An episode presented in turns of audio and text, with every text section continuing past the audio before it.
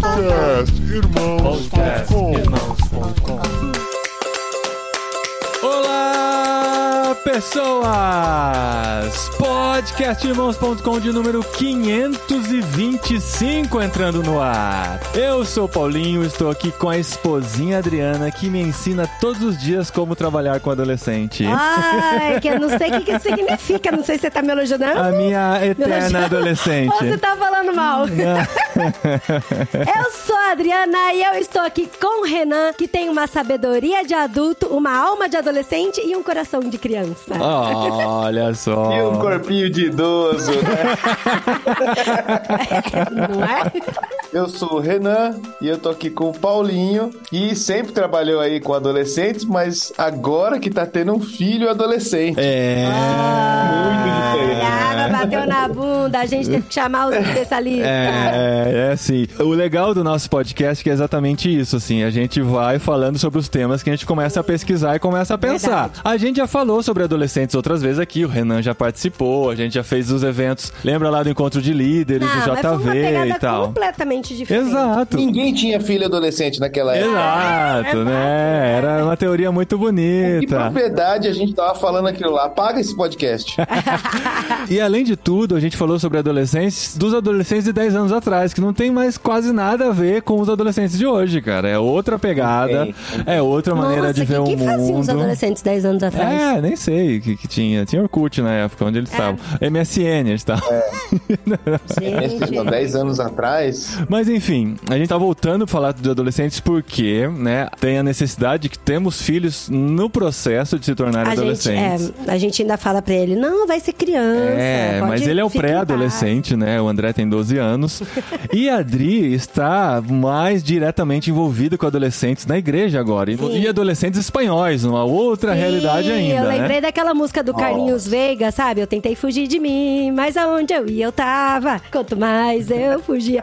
Porque eu sempre Mais fugi. perto, eu- perto A Adri gostava de falar assim: eu tenho medo de adolescente, eu quero distância de É, adolescente. adolescente fede. Imagina, essas mas tava coisas. sempre junto com o adolescente. Né? É, então, ela gosta das mesmas coisas dos adolescentes, faz tem os mesmos comportamentos. É, nem conversava com adulto direito. É, É. até hoje eu não sei Até usar roupa hoje, de né? adulto. É, é, então. Hoje mesmo eu tava, foi muito engraçado. A gente tava num jantar com os adultos, né? No almoço, no almoço caso. com os adultos. Daí eu tava de vestidinho, assim, mal comportadinho, mas eu tava de tênis baixinho e uma meia coloridinha. É. Mas é porque é confortável. Mas né? a gente vai falar e esses adolescentes. Esse é o tema de hoje do nosso podcast com o nosso amigo Renan, que vai, vai fazer destilar uma sua consultoria sabedoria. de graça aqui pra nós. Exato, e a gente vai gravar pra vocês serem abençoados também.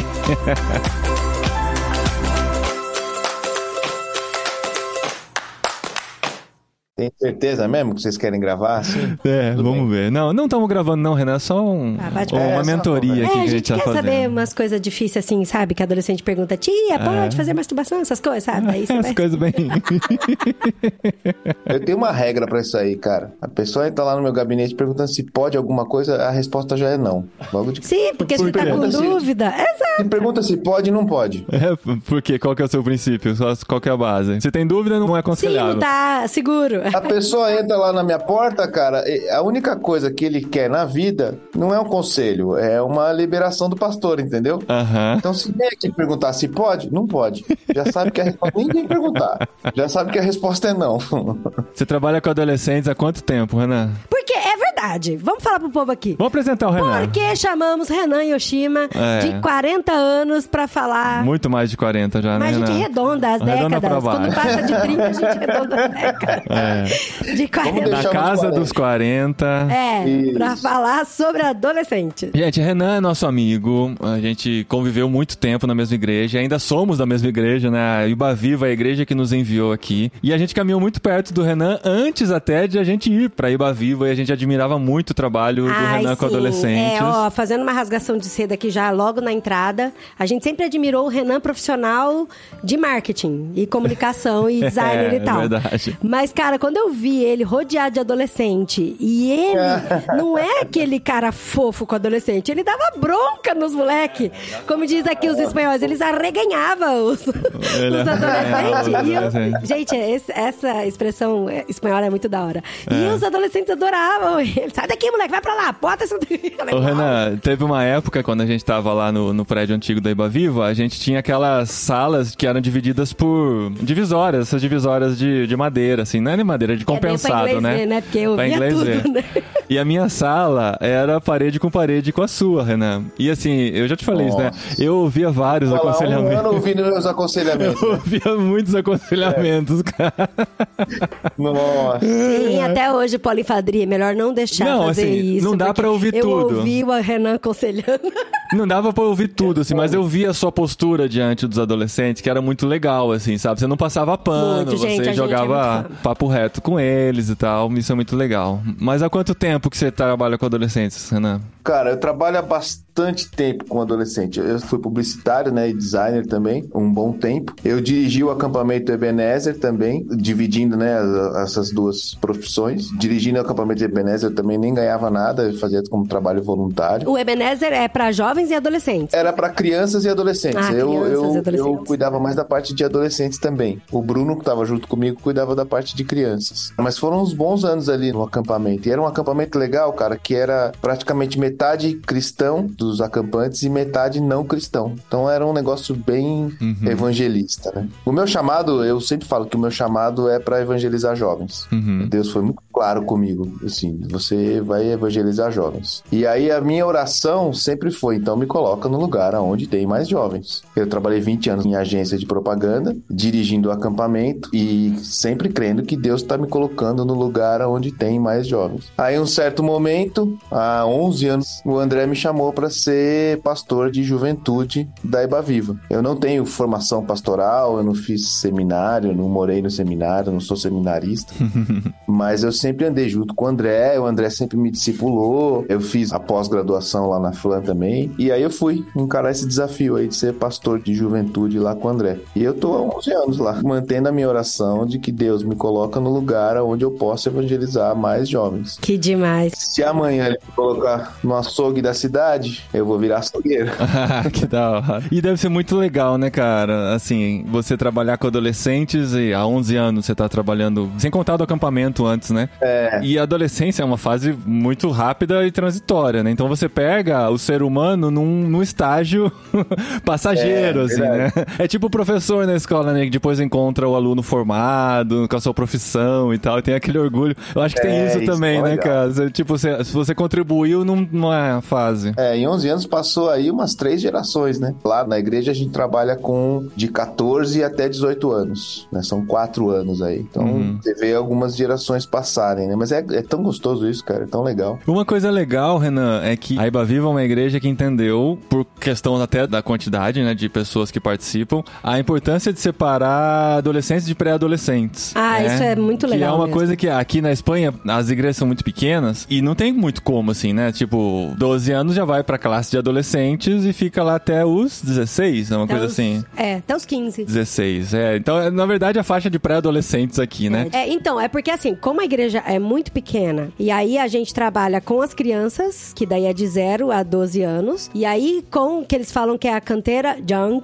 ó, só que é um Young. Que é o Young. Que é o Young, que aí é de 12 a 15 anos, que daí com 15, faz 15 anos, aí começa a frequentar de domingo os cultos normais, junto com os adultos, porque também a linguagem do culto, ela é muito acessível para os meninos de 16 anos. E ela é muito atrativa também. legal. Mas é bem diferente da molecada que tá bem agitada de 12 até 15 anos. E é o momento que a igreja tá Mas hoje eles- também pelos é, adolescentes e crianças que tem hoje na igreja, Sim, né? mas a gente faz uma atividade especial, um sábado sim, um sábado não, com os adolescentes. Aí esses de 15 e 16 anos participam também. De uma forma um pouco diferente, mas participam também. A gente dá um Ah, pouquinho de legal. responsabilidade pra eles, assim. Uma coisa que a gente entendeu aqui é o lance do momento de vida. Então, por exemplo, o cara tá com 10 anos, é umas crises, né? meu? Porque quando chega nesses extremos, por exemplo, uma criança com 10 anos já não é tão criança. E ele tá convivendo num ministério de criança. A gente faz de 0 a 10 aqui na igreja, né? Então, assim, no louvor, ele ainda tá cantando as musiquinhas de criança. Ele tá louco pra chegar na pré-adolescência, na classe de pré-adolescentes ali. É, Então, ele faz 11 anos, ele chega ali na classe de pré-adolescentes. Lá tem 11, 12 e 13. Essa fase de vida, gente, 11, 12, 13, cara, um cara de 11 é completamente diferente de um cara de 13. De 13. A mudança é muito, rápida. Muito. É muito rápida, A gente cara. viu Nas isso- meninas, então, É, É, as meninas é, É antes muito até, né?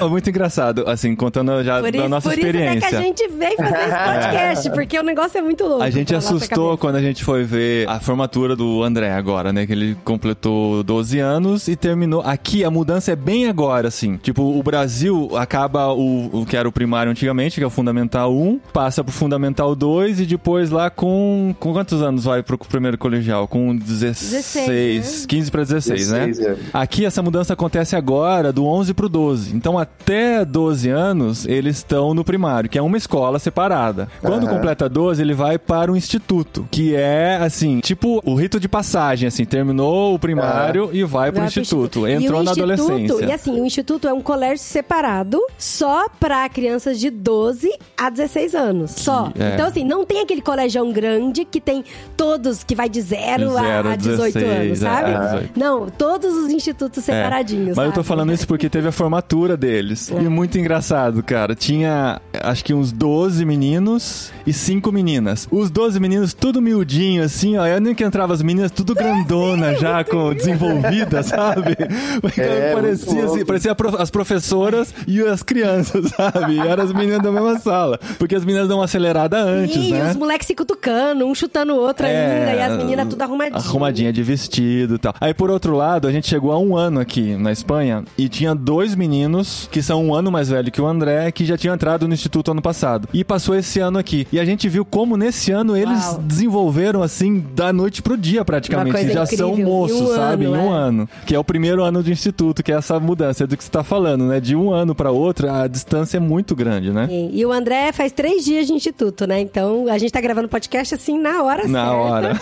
Não, na Na hora. mudança, no rito de passagem. Na hora. Na verdade, você tá passando aí uma transição que você tá saindo dela, né? Na verdade, você tá entrando em uma outra transição. É. Que a gente aqui coloca mais um ano, né? A gente coloca os 13 anos aqui também nessa transição. E aqui, cara, é o começo de uma formação de grupo. É. É, como a- todas as amizades começam a ficar um pouquinho mais intensas e tal. E aí forma-se um grupo legal dos 14 aos 18 anos, quando o cara tá na adolescência. Que aí forma a identidade deles, assim, mais forte, né? Uhum. E é nessa hora que a gente tem que trabalhar com esses caras, porque a crise vai ser nos 18 anos. Uhum. Quando o cara entra na faculdade, eu sempre falo, né? O cara tem uma overdose de liberdade. Uhum. Até você entrar na faculdade, você pede pra ir no banheiro na escola. Quando você entra na faculdade, você não pede mais. Essa pra mim é a ilustração mais perfeita. Você não É. pede mais. Aliás, se você for pedir pra ir no banheiro na faculdade, você é ridicularizado. Então ali, cara, se você quiser assistir aula, você não assiste. Sim. O professor não pede pra você entrar na sala mais, né? É, o compromisso é teu, as coisas são tuas, você faz o que você quiser. Então você tem uma overdose de liberdade. Os teus pais não te cobram mais tanta coisa, não te cobram nota pra você passar de ano, até cobram um pouco, mas Uhum. a liberdade é muito grande, é muito legal, as coisas que apresentam são muito legais. As saias das meninas ficam mais curtas, os meninos ficam mais musculosos, os hormônios estão à flor da pele, e o cara vai querer curtir uma coisa que talvez ele se sentiram presos nessa fase de adolescência. Uhum. Por isso que eu acho, assim, muito importante a gente estabelecer diálogo bem antes, sabe? Ah, não é que, não é que, ai meu Deus, chegou 18 anos eu não tenho diálogo. Ai, chegou 14 anos eu não tenho diálogo com meu filho. Vou marcar ou com os uma adolescentes saída que eu com meu filho tal. conversar, né? Mas é, bom a gente... tudo, né? É, tem quatro exato. anos. É bom a gente É. conversar antes. Inclusive, isso é uma coisa assim, a gente sempre fala que o coração tá cheio, né? Então a gente já falou isso outras vezes aqui, inclusive no podcast, que a gente sempre tem que dar atenção para as coisas que os nossos filhos estão falando, né? Uhum. Às vezes, assim, a gente tem que fazer um, um equilíbrio e calibrar a quantidade de tempo que a gente dá atenção, porque às vezes é uma enxurrada de coisa que a gente não consegue nem assimilar direito. De pequenas coisas, de, por exemplo, de nome de jogador de segunda divisão de um time alemão. Quer contar sobre isso? Então vamos lá, vamos ouvir. É uma coisa Porque o dia que importante quiser abrir ele. o coração pra falar de uma coisa de verdade, você nunca ouviu, como é que você vai parar agora pra ouvir?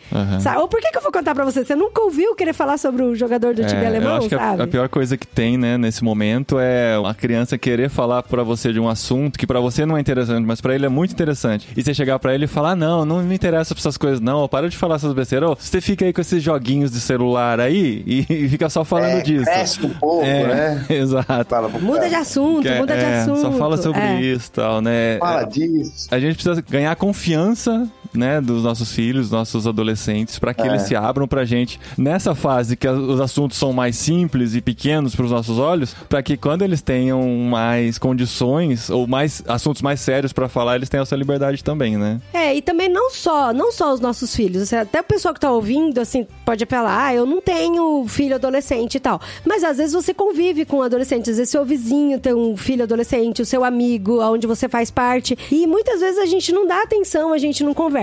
Mas aí vem aquela, a máxima, né? Ah, mas adolescente não fala com ninguém, adolescente se tranca no quarto, adolescente só quer saber do celular, adolescente só conversa entre eles, sabe? Adolescente só conversa com adolescente, não conversa com quem é mais velho e tal. E aqui tá o Renan de prova de que o adolescente conversa Isso, com quase ele. 60 anos aí que ainda fala com os adolescentes, ó. Nos anos 80, quando eu fui adolescente, como que as pessoas ensinavam? Eles ensinavam o que não pode. Uhum. Vocês também viveram essa época. Sim. Você não pode beijar, você não pode beber, você não pode. E ponto, né? Não pode ponto. Porque é, é o que o adolescente quer fazer, né? Ele vai chegar na adolescência e vai querer fazer tudo É, isso. A gente só fala pra ele que não pode, resolve, né? E.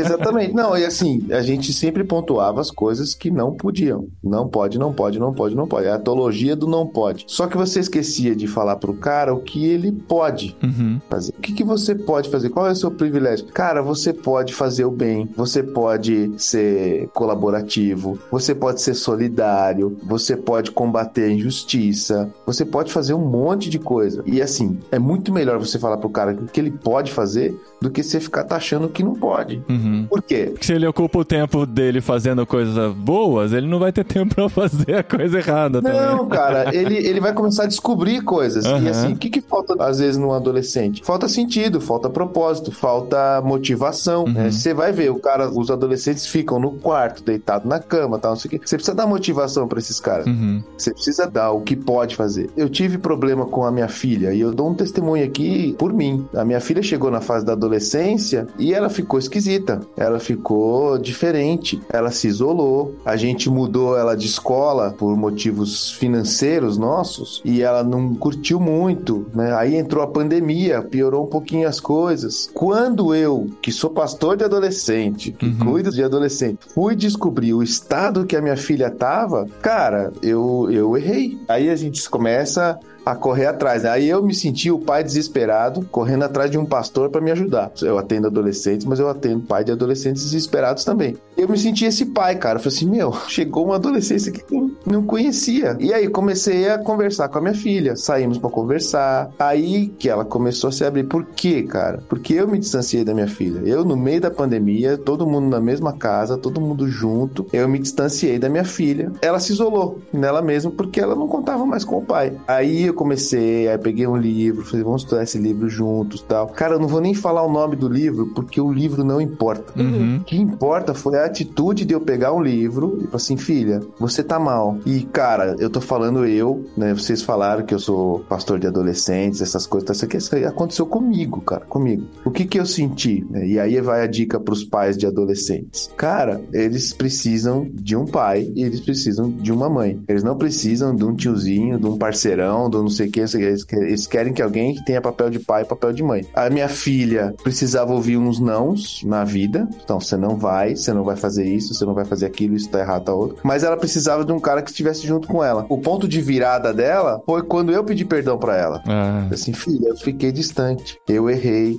fiz isso, isso, isso. E aí eu comecei a confessar os meus pecados pra ela. Tipo assim, eu também tenho problema com isso, eu também tenho isso aqui, isso aqui, isso aqui. Cara, isso aí abriu a mente dela assim: meu, meu pai também tem problemas, meu pai também tá igual. Não sou só eu que tô sofrendo. Chegou um dia que eu, um exemplo aqui, eu falei pra assim, filha, você precisa fazer exercício. Tá muito deitado na cama, muito no celular, tá, não sei o quê. Você precisa jogar bola, você precisa fazer não sei o quê. Escolhe o esporte que você quer fazer. Aí ela vira pra mim, assim, com aquela carinha de anjo dela, assim, fala assim, pai, eu quero andar de bicicleta com você.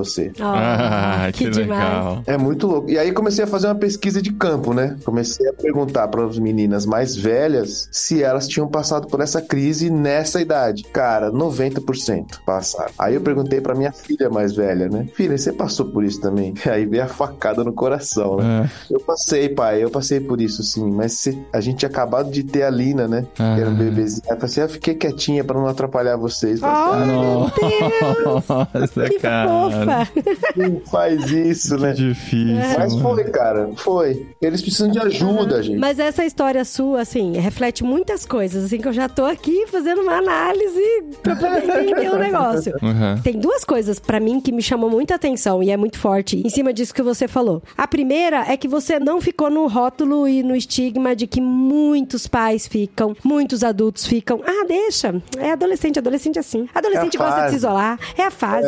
Adolescente gosta de se trancar no quarto, deixa, daqui a pouco passa. E o tal do deixa, de... gente, isso me deixa muito. Isso, me deixa, deixa muito incomodada. A gente acabou de voltar de um retiro e aí os adolescentes todos ficaram trancados no quarto. A gente tava num lugar delicioso, sabe? Muito bonito, numa região aqui perto de Córdoba. E os moleques dentro do quarto. Dentro do quarto, cada um tinha três adolescentes e cada um tava no seu quarto e eles não se conversavam. Aí eu me prontifiquei. Falei, o ano que vem eu vou tirar esse adolescente dentro do quarto. A gente vai fazer algum. Vamos promover uma conversa, um jogo de tabuleiro, ou vamos fazer uma caminhada, uma trilha, qualquer coisa. Mas assim, eu me senti incomodada. Só que aí eu fui falar com um adulto sobre isso, eles falaram: não, deixa. São adolescentes. Adolescente tem que curtir a fossa deles mesmo, ficar dentro do quarto trancado. Eu entendo que eles têm muita variação hormonal, tem muitas opiniões. Muitas é, crises que muitas estão vivendo, estão se muita- descobrindo, se sabe? conhecendo. Sim, e tem muita coisa de sair daquela coisa mais infantil pra viver uma coisa com muito mais responsabilidade, muito mais peso e vestibular e, e en- não é mais vestibular, né? E Enem e todas essas coisas. Então eu sei, eu entendo que eles precisam ter um momento deles de solitude, assim como nós também precisamos. Mas assim, quando tá demasiado isso, né? Você vê que ele tá se isolando, se isolando o tempo todo. Então essa história pra mim foi muito forte, pegou muito forte isso. Acendeu alerta. E a outra coisa é que você tratou ela como um indivíduo, como um ser que pensa, como um ser humano como você. Porque Sim, muitas minha vezes. Mas assim, Renan, tem muita gente que às vezes trata adolescente como bobo, sabe? Como tontinho, assim. De. Ah, Não, você ainda não que sabe foi? nada. Ah, você ainda não sabe de nada. Ai, que problema que você tem na vida. Você paga a Ah, conta. é. Eu aqui lutando com meu emprego e você aí preocupado que que com um da namoradinho. Ai, você não, sabe, você não sabe que matéria que você vai escolher pra fazer tarefa amanhã. E aí, isso me deixa muito mordida, sabe? Da gente não tratar com humanidade, de tratar como gente mesmo, sabe? Verdade. E às vezes a gente expor a nossa fragilidade é algo muito bom, porque ele vai se espelhar na gente também vendo a nossa fragilidade.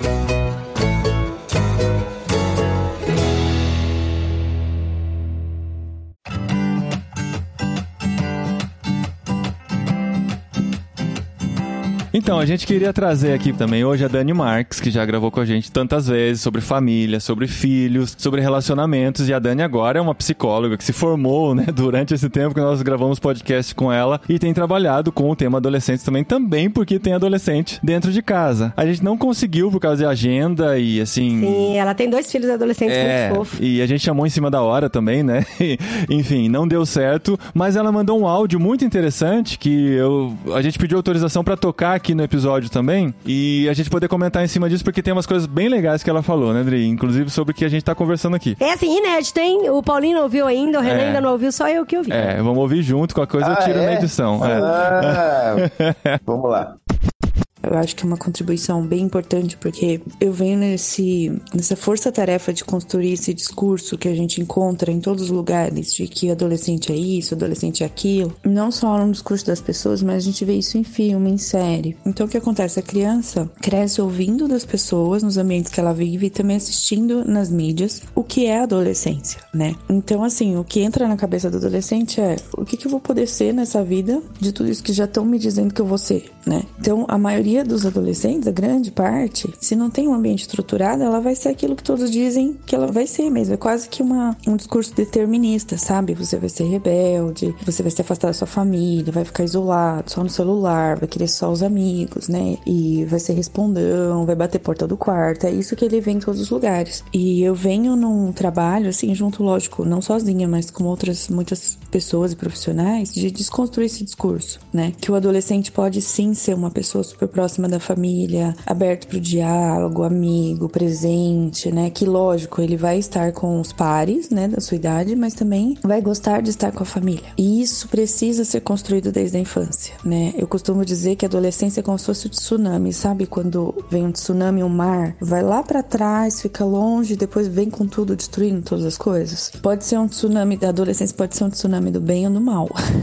É, nem sei como seria um tsunami do bem, mas assim, que não causasse estragos. Sabe? Só trouxesse coisas boas. Ou não só coisas boas, mas a maioria das coisas boas, né? Então, assim, você investe no período da infância muito na questão de diálogo, presença, de ouvir a voz da criança e, e tudo mais. E aí depois vai ter um período de recuo, assim, e ele volta, a adolescência vem e volta trazendo tudo aquilo que você investiu. Então, se você investiu muita coisa boa, muita presença, muito diálogo, muito companheirismo, parceria, responsabilidade, é isso que vai voltar na adolescência.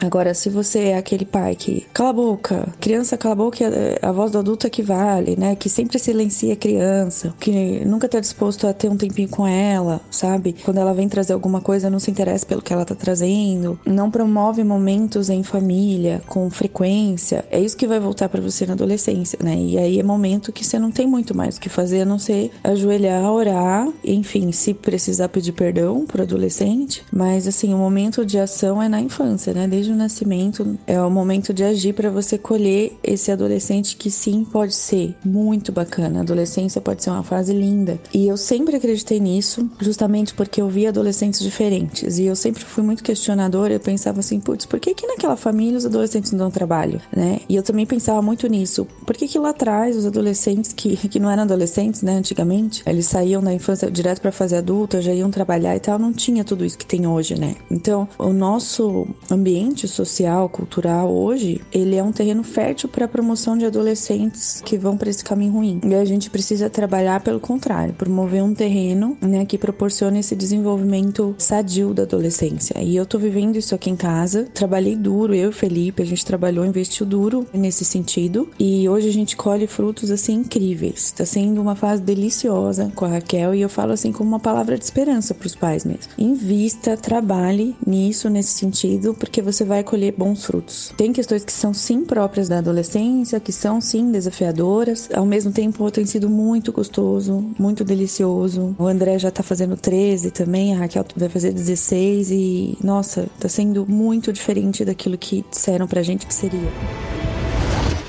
Isso Cara. é muito legal. É muito legal. Porque a gente ouvia isso no casamento também, né? Antes de casar, assim, quanto conselho ruim a gente recebeu antes do casamento. Não, você vai ver, vai acontecer tal coisa. Ah, e aquela coisa assim de. A gente tá sentindo isso agora da vida na Espanha, né? Aquela coisa de quando você acabou de casar, perguntar como é que tá, ah, tá uma delícia e tal. A gente dá muito bem. Ah, não, espera, espera um chegar ano. nos cinco anos, espera quando você tiver mais Nossa, tempo cara, e tal. Pra quê? meu? É, Pra agora que na Espanha é a mesma coisa, né? A gente é apaixonado pela Espanha, a gente ama o povo espanhol. Não, espera passar mais tempo, vocês ainda estão no primeiro amor e tal, né? Vai passar. isso, muito e a adolescência parece a mesma coisa, né? Parece que é um, um bicho que tá chegando assim, que você tem que se preparar para aquilo, porque vai ser ruim, você tem que estar preparado pro Sim, ruim, né? Já falaram pra gente assim, nossa, caramba, o André tá entrando no instituto, né? Hum, eita, agora lá Se vem. prepara, né? Se eu já, meu prepara. Deus do céu, tem que falar com alguém. Mas a- a- todo mundo, a adolescência fala é a preparação para a juventude. E o cara passa a adolescência fazendo o maior esforço da vida dele para tentar fazer parte de algo. Pode ver que na adolescência que ele se divide nos guetos, nas turminhas e tal. Hoje é tudo muito mais mix do que era antes, né? Na nossa época era muito mais específico os grupos, né? E não era muito homogêneo, ninguém se misturava, né?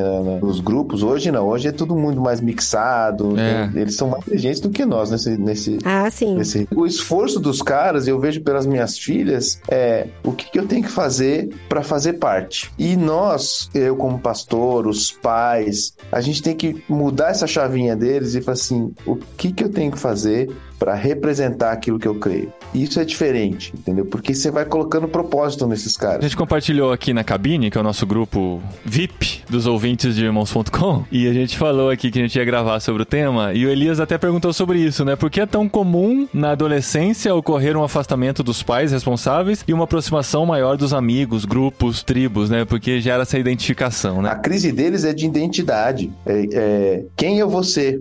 Quem é que eu vou ser nessa turma que eu tô entrando aqui agora? Quem eu vou ser? O que, que eu tenho que fazer para esses caras me aceitarem? O que, que eu tenho que fazer para minha mãe entender quem eu sou? E a gente tá deixando de falar para eles que eles já são alguma coisa e que agora eles representam aquilo que eles são. Você coloca o seu filho na faculdade, isso é uma coisa que eu aprendi com o Paulo Júnior, para ele virar um dentista ou para ele aperfeiçoar na odontologia algo que ele já é. Aham. Isso é muito diferente, cara. Isso é muito é um jeito de tratar muito diferente. Uma mudança de perspectiva, né? Que Paulo Júnior sempre faz a gente pensar, né? É, eu como pastor de adolescente e como diretor de acampamento, eu tinha muita crise com crianças com TDAH ou diagnosticadas com TDAH, que é uma, uma coisa que identificaram agora. E aí, o que, que aconteceu comigo, né? Eu precisei fazer com a minha filha um teste de TDAH para saber se ela era. E eu tinha um preconceito com isso, cara, muito grande. Confesso para vocês aqui, acho que tem um monte de gente que tá me ouvindo que vai me, me chamar de canalha. Mas eu tinha. Eu tinha esse preconceito. Ah, esses pais não sabem cuidar dos filhos e só diagnóstico com TDAH. E aí enche os caras de remédio e tal. Cara, na minha época eu não tive isso. E eu fui um cara que sempre fui muito mal na escola. E eu indo mal na escola, qual era o meu rótulo? Burro, Vagabundo. mundo. quase. Burro, vagabundo. Não presta atenção nas coisas, tá com a cabeça na Só lua. quer ficar pintando no caderno, desenhando. Eu fazendo todo esse processo com a minha filha, eu falei assim, cara, eu sou muito mais TDAH do que ela. e assim, hoje isso, cara, é uma coisa que consegue identificar. Eu vi nesse processo todo aí, os psicólogos, eh, neuropsicólogos aí que podem me ajudar aí depois. Cara, é um negócio muito tecnológico, é um negócio muito legal de você identificar na, na vida do seu filho e que você vai evitar de taxar ele como burro, como vagabundo, não sei o quê, porque o que eu vejo na minha filha hoje é o que eu via lá atrás, entendeu? Uhum. E o quanto me machucou eu ser taxado desse jeito, pelos amigos, muitas vezes pelos pais, né? Eu lembro que eu, eu falo pros outros que tinha reunião de pais onde entregava o boletim, né? E o jeito que a minha mãe chegava em casa e o jeito que ela puxava o freio de mão, eu já sabia quais eram as minhas notas. E a tia Cida é brava, hein, gente? O pessoal que tá ouvindo aí. E a Cida era brava, cara, era brava. Só que, cara, não tinha essas tecnologias que tem hoje. E você, da sua família, você tem três irmãos, né? Eu tenho três Tem irmãos. três irmãos. E é só você que tinha o TDAH ou tem mais alguém que você acha que tinha? Não, o meu irmão mais novo, ele foi atrás e ele foi realmente diagnosticado com TDAH. Porque daí tem o problema da comparação também, né? Que você tem irmãos que têm um desempenho É, diferente na não, escola. é, e exatamente. tem que lidar com isso, né? E assim, tem aquele outro negócio, né, que fala que ah, tem TDAH, então você é defeituoso. né? Você É, quiser- eu tenho um pouco de problema com rótulos, assim, sabe? Também. Ah, É, não, é, é, é. Ele é assim porque tem TDAH. Deixa quieto. Isso, não vou nem tentar exatamente. ensinar isso Sabe- porque sabe o não que vai que nem- tá falando Ele não vai essa- prestar atenção. Pra que, que eu vou ensinar, sabe? O que você tá falando com essa fala é que esse menino, essa pessoa, não se encaixa no mundo. Uhum. Não se encaixa nos padrões que a escola tá dando pra ele. Mas é ao contrário. É a escola que não se encaixa no padrão dele. Sim. É isso que você tem que descobrir como pai, como mãe, que esse cara, ele não vai seguir essa linha reta, essa vida linear que todo mundo quer que ele siga. E como que você vai descobrir isso? Você tem que estar junto do seu filho. Eu falei tudo isso daí agora simplesmente para dizer que você precisa estar junto do seu filho. Você precisa andar de bicicleta com ele. Você precisa ler um livro junto com ele. Você precisa sair para conversar só você e ele. Uhum. Eu tenho três filhas. Eu tenho que sair uma de cada vez, com uma de cada vez. Mas eu vou falar uma coisa pra vocês: são encontros tão gostosos, Sim, cara, tão sim. deliciosos, entendeu? Assim, a- a- agora a outra mais velha tá querendo arrumar um namorado lá.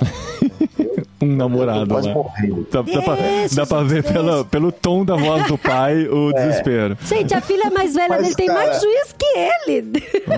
Ela, ela se abrir com você, cara, e conversar como se estivesse conversando com um amigo. É o melhor prêmio que tem, né, cara? confessando as coisas tal. Se você tiver um filho que te confesse pecados, cara, você ganhou a vida. Uhum. Se você tiver um filho que tem uma relação contigo de confessar pecado, você zerou a vida. Você zerou a vida. Que é o que o cristão tem que fazer, né? Se tem uma coisa que o cristão tem que fazer na vida é saber perdoar e confessar os pecados uns pros outros, para serem curados. E a Dani colocou isso bem legal, cara, que o tema adolescente é algo para os pais começarem a pensar desde a infância já, né? Porque essa preparação, esse contato, É. essa liberdade que você precisa dar pro filho de se abrir com você, não vai começar na adolescência, vai começar desde antes. Então, assim, é algo para os pais ou quem quer ser pai ainda, ou quem vai trabalhar com adolescentes ou com crianças, de criar desde já esses laços, né, que vão ser para a vida toda, que vão sobreviver à adolescência e vão seguir pro resto da vida, né? E vai firmar a identidade desse adolescente, cara. E como que a gente pode desenvolver uma comunicação com o adolescente hoje já? Que a gente não teve essa participação da infância, a gente não participou desse background aí de quando ele era mais novo e tal. Como que a gente desenvolve uma comunicação? Você caiu de paraquedas agora para falar com adolescentes, ou você tem essa vontade, essa comunicação, né? Você quer estar no meio deles. Como fazer assim, sabe? Com que tenha uma Aí comunicação você diz eficaz não, não e relação conversada. pai-filho. assim. Não, não relação pai É, e filho. você.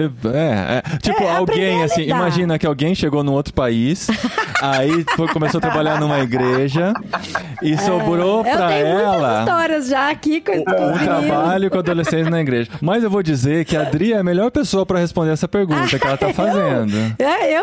Não, não, é incrível, assim. Ela, Não. ela, sério, ela tá trabalhando há três semanas com adolescentes Sim, mais diretamente. É muito novo assim. ainda, muito novo. É uma coisa muito recente e, assim, no primeiro encontro ela já fez o- os meninos se abrirem de coisas que os pais não faziam ideia, entendeu? É. Ela teve essa identificação imediata com os adolescentes a ponto de eles quererem se abrir e contar suas lutas e... Ei, Mas aí eu tenho tanta informação que eu não sei o que fazer com suas informações, por exemplo, sabe? Igual, eu vou contar um- uma história aqui. Vamos contar a historinha, a a vinheta de história aí. Fictícia, a vinheta de história.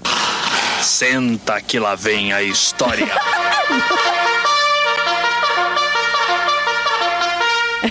Não, é porque assim, eu percebi que a gente precisa conversar muito com eles e também ouvir. Eu acho que a gente, assim, as pessoas mais velhas, eu acho que a gente fala, fala, fala muito, a gente dita muita regrinha, a gente fala muito isso, não pode, isso É, pode, isso não porque pode. a e gente fica- tem muita experiência, a gente já É. passou por isso, a gente sabe exatamente o que eles precisam, né? E aí eu percebi, eu percebi o seguinte, que é assim, primeiro que eu não tive uma infância como eles tiveram, não tive uma adolescência como eles tiveram. E a grande maioria dos adolescentes aqui são meninos. Gente, tem muito menino nessa cidade, muito. É incrível como tem menino. Desde criança. Todas as salas de aula tem é, dois terços meninos e, um terço é, menina. tipo, tem cinco meninas pra 20 meninos, assim, é uns negócios. Aí, por exemplo, domingo passado agora eu tava na igreja só com meninos. E aí eu percebi, eu falei assim, não, eu, eu não tenho uma ponte de contato direto com eles, eu tenho 40 anos, não sou espanhola, não vivi o que eles viveram e eu tenho um abismo de geração muito grande com eles. Deixa só Hum. um parênteses. É muito interessante, Renan. A gente foi ontem numa feira de antiguidades.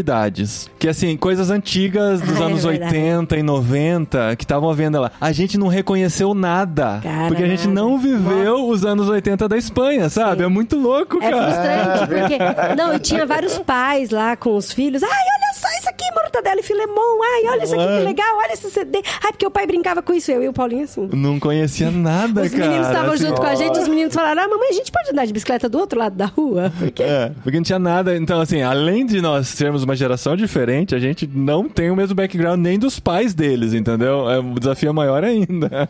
E aí, o que, que eu pensei? Falei, bom, ao invés de eu ficar falando, falando, falando, eu vou promover coisas com que eles falem. Só que a gente sabe que muitas vezes, se eles não têm ponte de contato com a gente, eles não vão falar. Daí que, que eu tive uma ideia meio louca. Eu falei, eu vou fazer o seguinte: eu vou pra praça, vou levar coisa pra comer. Isso é uma coisa até que o Jaziel Botelho, ele falou: gente, se você trabalha com jovem e adolescente, vocês têm que levar comida. Eles gostam de comer.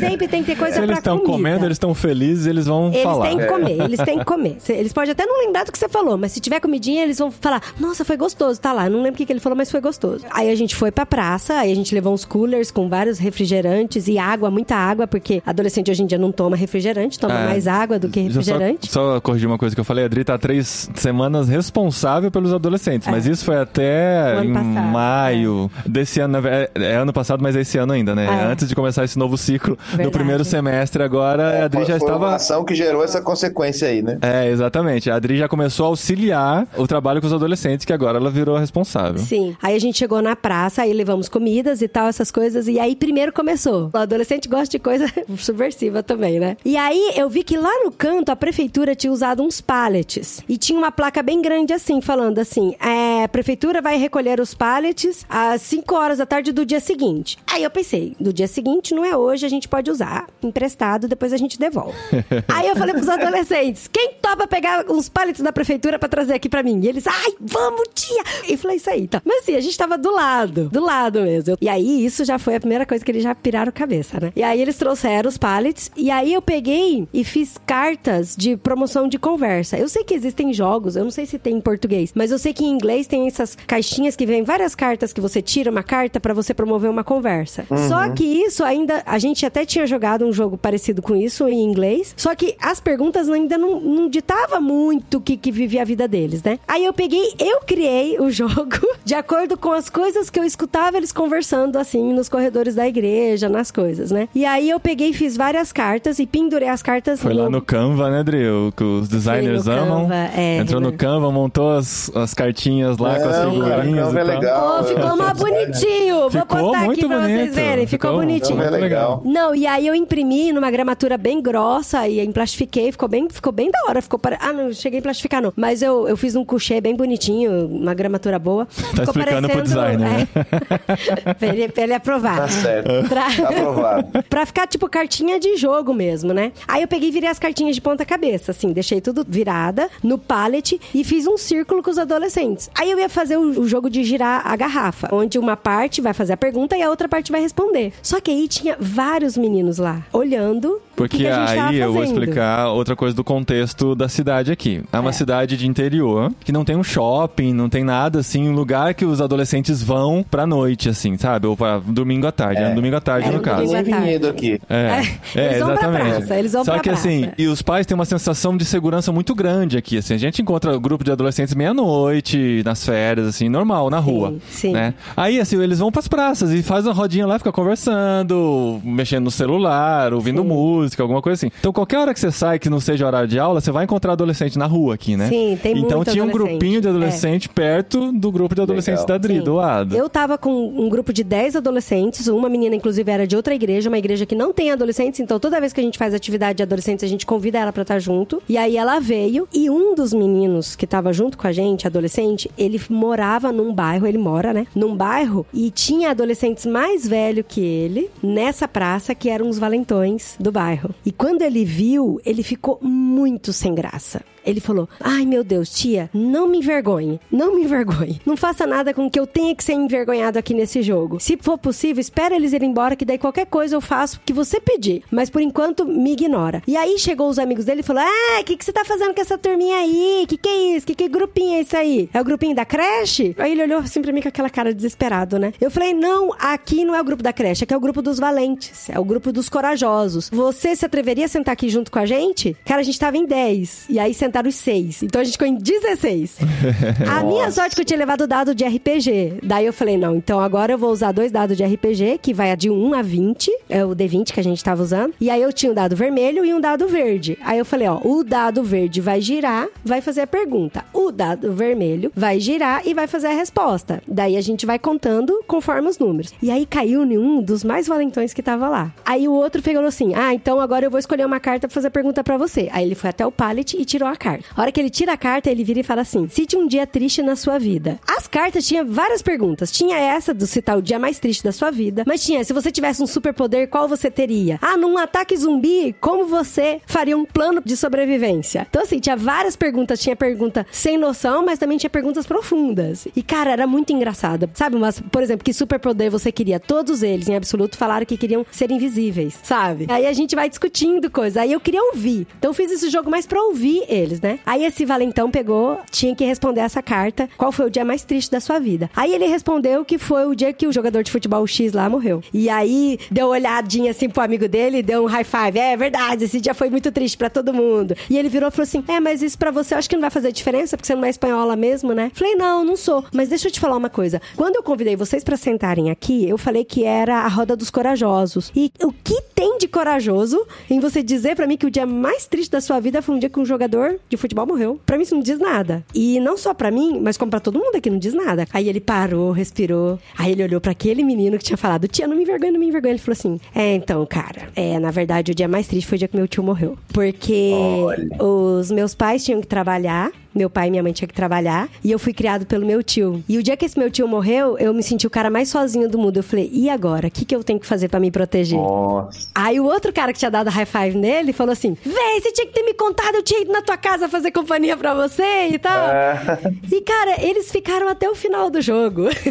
e aí foi super legal. legal. E no fim, assim, eu ouvi muitas histórias através das cartinhas que a gente ia tirando. E tinha uma cartinha assim, umas cartinhas bobas, sabe? Por exemplo, ah, que filme você indicaria pra mim? E aí indicava, ah, eu indico o Karate Kid. Por quê? Ah, porque ao mesmo tempo que parece que é bobo, ensina você a se proteger. E aí, através dessas respostas, é que eu fui chegando no coração deles e ouvindo eles. Mas assim, a gente terminou o encontro, eu não fiz nenhuma lição, eu não cantei, eu não fiz nenhuma lição de moral, nem nada. Eu só falei, gente, que legal, que joia. Agora eu consegui conhecer vocês um pouquinho mais e vocês podem pegar três cartinhas aqui e perguntar pra mim, pra vocês me conhecerem um pouquinho mais. E aí a gente terminou o encontro assim, acabou.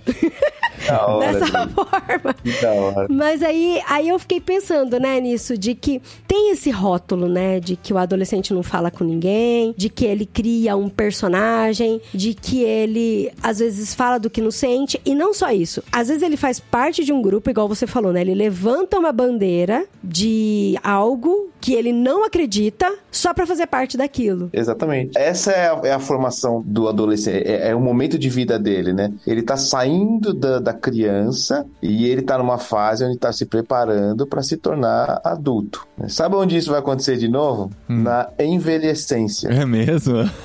Sai da idade de se tornar adulto e vai entrar na idade de se tornar idoso. Pode ver que eles retornam tudo para adolescente, eles viram tudo adolescente de novo.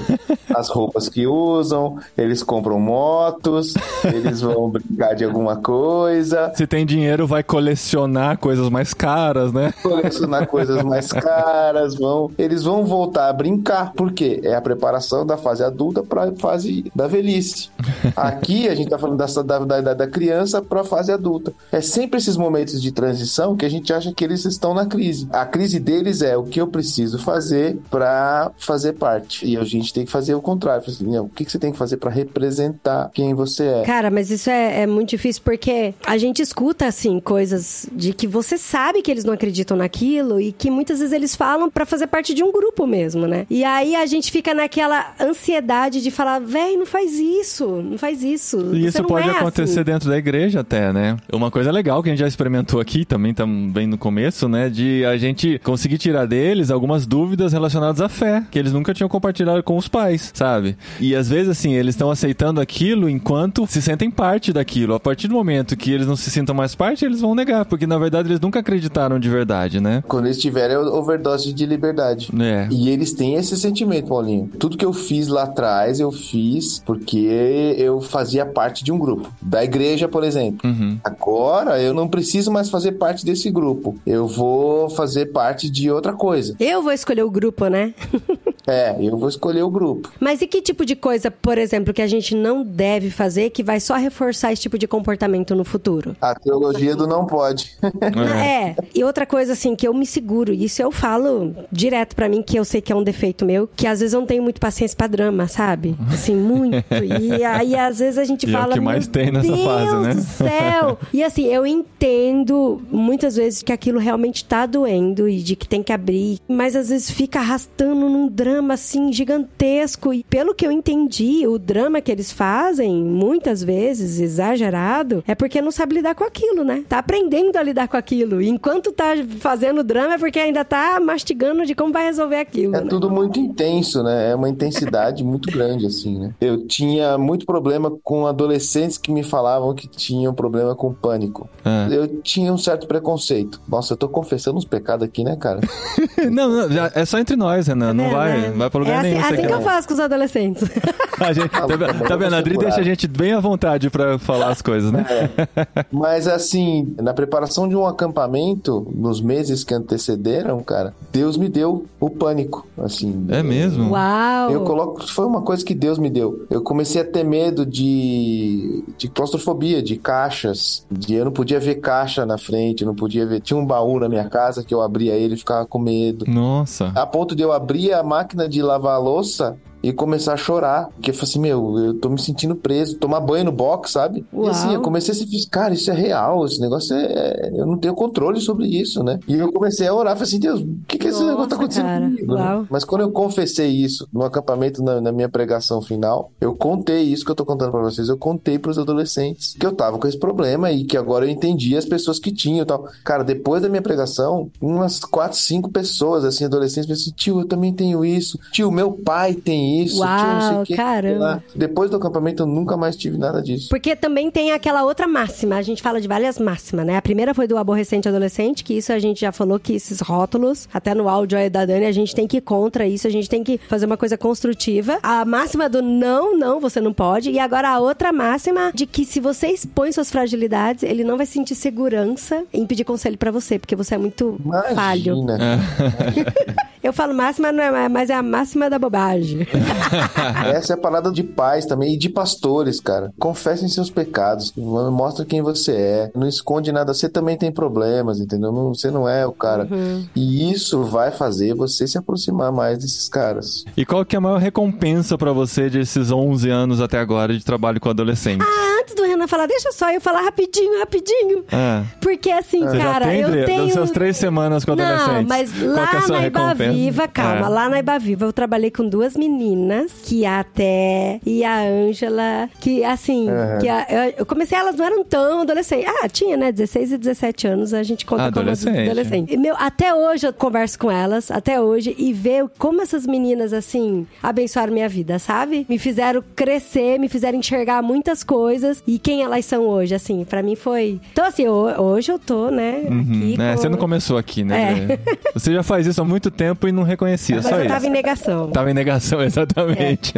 E foi muito fofa as meninas. Pra mim, cara, é, é você ter algumas pessoas hoje que, que te consideram como pai, assim, sabe? Uhum. Alguns adolescentes que vêm, e muitos deles não têm pais, né? Ou têm pais separados, essas coisas. E os caras virem procurar você para vários conselhos profissionais, eh, de namorado, de namorada, entendeu? Uhum. Assim, E você cara, não tem isso resposta é pra tudo, né, Renan? E tudo bem não ter resposta pagar. pra tudo, né? Não, esses caras só querem conversar. Uhum. Eu não tenho resposta pra nada. Verdade, gente. não Ah, muito tem bom. conselho bom pra dar. Assim. Você não tem. Meu, que, Ai, que que, conselho você bom! vai dar? Nossa, aliviou minha alma, porque eu também não tenho. Eu ficava, gente, eu preciso ser sábia. não, sabe, você precisa ser mesmo, né? Não, Só- a gente só precisa, a gente só precisa mostrar pra eles o que eles podem fazer. E cara, a gente se surpreende com o que eles podem fazer. A gente se surpreende muito. Tem caras que passaram a adolescência dentro do quarto e no videogame, por exemplo, e, e tal, sei o quê, que hoje são missionários transculturais dos mais renomados. E assim, a gente só mostrou pra esses caras quem eles podiam ser, cara. Então assim, pais e pastores, parem de falar pra eles o que eles não podem fazer. Falem pra eles o que eles podem fazer e o que eles podem ser. Aí eles vão chegar na faculdade com uma fé fundamentada e aí não vão se desviar. Nossa, a gente tem muito mais coisas pra falar. Acho que tem que fazer parte 2, 3, 4, 5. Próximo, é, Vamos. a gente continua, fazer, traz a que. Dani, traz outras pessoas aqui, a gente desenvolve mais o tema, mas com certeza a gente vai falar mais sobre isso. Sim, é, com é- certeza, É, com certeza, certeza. porque Legal. conforme mais a gente vai entrando no assunto, estudando e vivendo isso dentro de casa, e a gente gosta de compartilhar tudo que a gente vive, então Sim, pode esperar que vem mais aí. Em breve teremos o podcast sobre cachorro. Isso, a né? gente já tá a devendo. gente- É, também- não, cachorro não. E também sobre a melhor idade, né? Que a gente pode chamar o Renan aqui, que já tem experiência pra compartilhar com a gente. Que ele já tá vivendo a Ah, cara. adolescência da melhor idade aí, ó. Não, eu estou na envelhecência. Você já tem moto, não tem, Renan? Já tem moto. Eu Não, eu vendi a moto porque eu tô com crise de identidade. eu não sei se eu estaciono na vaga de idoso mais. Ah, tô ligado.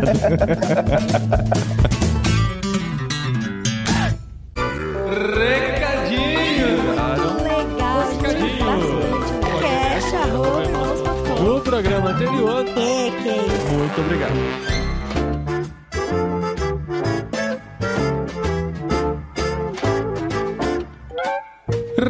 Recadinhos, esposinha! Recadinhos, esposinho. De volta, né, esposa? Faz tempo que De não tem volta, recadinhos aqui. Mas é porque assim tava tão calor que a gente não conseguia Não nem tinha gravar. forças, né? Não tinha força, não tinha. A gente só deitava no chão e esperava assim passar. Mentira, vai trabalhando pra caramba esses Não, é dias. verdade, é verdade. Mas estamos de volta com os recadinhos desse episódio muito gostoso que a gente fez com o nosso amigo Renan. Isso é verdade. Mais um abrir de coração, né, que a gente teve aqui, dessa nova fase que a gente tá vivendo. É, foi o tal do. Vamos bater papo sobre um assunto que a gente tá vivendo e abre o microfone, porque Isso. eu tenho certeza que muita gente quer fazer É. parte dessa conversa. É, Foi foi exatamente isso que aconteceu, porque a gente precisava conversar mesmo sobre o assunto e a gente gosta de compartilhar e foi o que você falou, enfim, é isso. E tenho certeza que vai ajudar muita gente, você pode indicar para outras pessoas que estão na fase, né, de filhos, crianças, perto da adolescência, para pensar Sim, sim. em todos esses conceitos aí. A gente É, tem conversado eu tenho, com... Não, e eu né? tenho certeza, né, marido, que as pessoas vão falar, ah, mas ficou faltando falar isso, Ah, faltar sim, sim, como todo episódio. Gente, não, mas é que esse, esse, a fase de vida é tão curta, mas o que tem de assunto sobre é. é, um negócio, assim, gigantesco, Mas com absurdo. certeza a gente vai voltar a falar. Estamos falando com a Dani. A Dani tem estudado muito sobre isso e ela vai ouvir esse episódio, vai fazer as anotações e a gente vai voltar a falar sobre isso em breve. Fica tranquilo Sim, que vai ter sim. muito Inclusive, eu acho pano pra é- desenrolar ainda nessa manga. Eu acho que eu vou até anotando, assim, as perguntas absurdas, que, assim, não absurdas, né? Mas perguntas muito curiosas, mas que pode ser um pouco absurdas aos olhos, assim, do evangelho que eles fazem e de que eu acho tão Ah. legal pra gente trazer aqui pra gente conversar sobre isso. E o legal é que a gente pode colocar em contraste, né, a realidade brasileira e a realidade espanhola que estamos vivendo. Não, não dá pra generalizar a brasileira nem a espanhola, nem a mas espanhola. a gente Ah. vai ver os contrastes, né, que apesar de viverem a mesma época, estarem conectados do mesmo jeito, o meio influencia bastante na maneira como eles reagem às- ao que acontece com eles, né? Então a gente vai compartilhando com vocês aqui com a vantagem de que eles não entendem o português, então a gente Ah, pode se entendesse.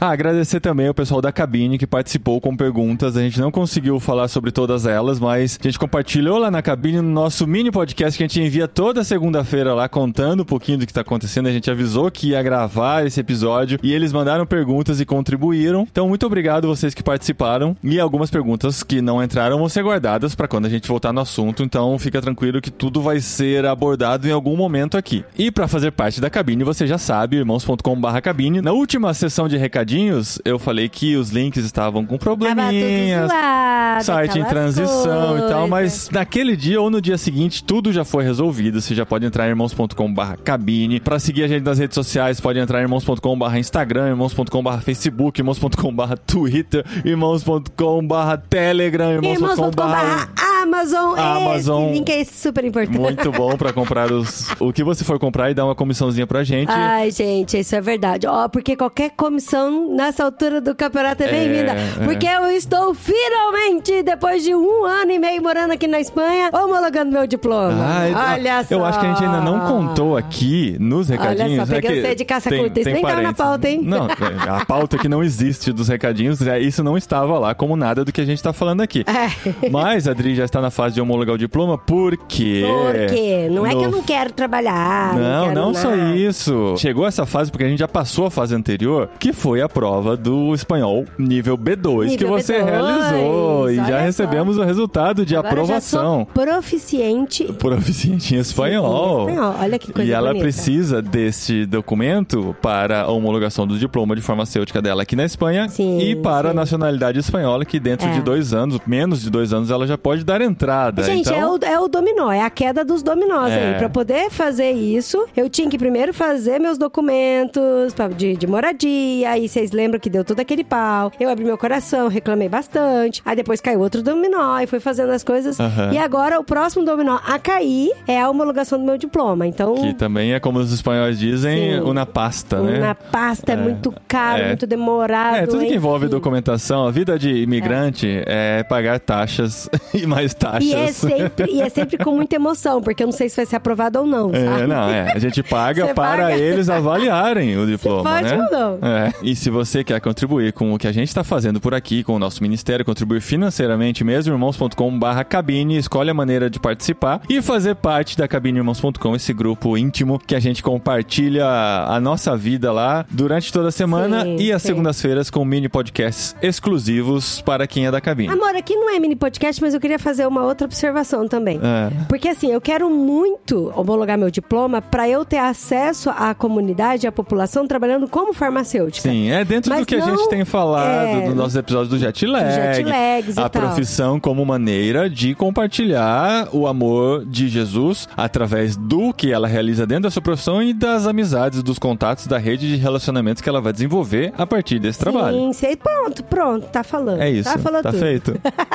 Ah, gente, eu lembrei do irmãos.com.br Amazon aqui, porque eu gravei na semana passada e esse episódio entrou no ar hoje, ou está entrando no ar junto com esse episódio do podcast irmãos.com, dentro do No Barquinho, uma participação minha também. Olha, Olha aí. isso, mas o que, que tem a ver a Amazon com Não, porque lá, num spoiler do episódio, né, a gente falou sobre gadgets que amamos, né, coisas do dia a dia. e eu- Ah, eu- tá aí. E eu- foi patrocinado pela Amazon. Não foi patrocinado pela Amazon, mas... não- Podia, gente. Não, mas pra quem está ouvindo, as pessoas podem que se sentirem interessados por algum dos gadgets que mencionamos e que for procurar na Amazon, entra por irmãos.com.br Amazon pra gente pegar essa comissãozinha Sim, aí. sim, imaginei. Eu contei lá no episódio que um amigo nosso, grande ouvinte, né, está aqui com a gente, com certeza ouvindo esse episódio. Ele foi comprar um computador pra filha dele, ele me avisou, ó, comprei um computador lá, vê se entra a comissão, cara. E entrou, acho que uns 40 reais de comissão só dele ter entrado, comprado o computador com o gente, nosso link. beleza. Dinheiro que iria diretamente para o bolso de Jeff Bezos, mas veio pra gente E aqui, não, então... não hace falta, né, ele receber mais. Não, ele não tá precisando de mais não. Mas se vocês quiserem contribuir com a gente, é isso aí. Então, no No Barquinho, que também está dentro do Ictus Podcast, você vai ouvir a minha participação lá destilando todo o meu conhecimento tecnológico. Olha tá? isso. E por falar em Ictus Podcast, ó, ó, deixa. Semana que vem tem literário. Semana que vem. Na verdade, terça-feira que vem entra o episódio, mas é nesta quinta que nós gravaremos no Discord do Ictus. Você pode assistir ao vivo a gravação desse episódio. É, e vamos ter uma participação mega especial. aí. É, é, um participante que de vez em quando volta aqui para o podcast, principalmente o Foi o literário. primeiro participante a terminar de Foi ler o o primeiro a terminar o livro, é. A gente vai gravar sobre Volta ao Mundo em 80 dias, mas eu já vou dizendo que está chegando a hora de voltarmos a ler O Senhor dos Anéis. Já chegou a hora de ler O Retorno do Rei. O Retorno do Rei, Tá, gente. então, assim, Nossa. pequeno spoiler do Olha, próximo eu confesso literário. que eu tô, assim, lendo aos picadinhos também, já de volta. Principalmente os apêndices. Vocês sabiam que nos Aham. apêndices tem as histórias do- dos anões, do povo de Númenor. Então, assim, vamos Muita pra gente... coisa que já está sendo mencionada na série Exato. dos Anéis do Poder da Amazon, do Jeff Bezos, inclusive, né? Palmas para o É. Jeff Bezos por essa série. Mas enfim, estamos voltando ao hype de Senhor dos Anéis, então fique preparado aí, porque vem coisa muito legal por aí. Além do literário, eu acho que eu posso dizer aqui já, né? Estamos trabalhando Sim. no sentido de ter um pós-créditos, que você deve imaginar Gente, sobre o os né? participantes. É. Nossa. É, esse a gente tá Uau. marcando com antecedência, tá? Então se você está assistindo a série Os Anéis do Poder, vem coisa muito Anéis legal. De poder, marido. Anéis de poder? De poder. Uai, Todo mundo enfim. erra. Enfim, entre com a gente na vibe de Senhor dos Anéis, que nunca deve morrer, tá bom, gente? Então siga a gente nas redes sociais, tem cortes quase toda semana dos nossos episódios aqui. Olha, é verdade. Em a gente Instagram quase não fala do... Você tem que e dar um jeito YouTube. da gente fazer o download do corte pra gente colocar no Instagram. Já falei pra você. Como assim? Já tá no Instagram? Não, mas se, se eu quiser colocar no meu Instagram pessoal. Ah, tem jeito de baixar vídeos do Instagram, só jogar no Google, down- Instagram download, que você põe o link lá, Tá baixa bom, o vídeo. e- gente. Vamos fazer as nossas maneiras. é, cada um dá o seu pulo aí e tal. Mas obrigado por compartilhar nosso conteúdo, gente. A gente continua se vendo, se ouvindo por aqui. E até semana que vem com o Literário, porque semana passada teve jet lag. Não esqueçam da sequência que segue aqui todas eu tô as no semanas. jet lag ainda. Tá. Meu jet lag. Então vai lá.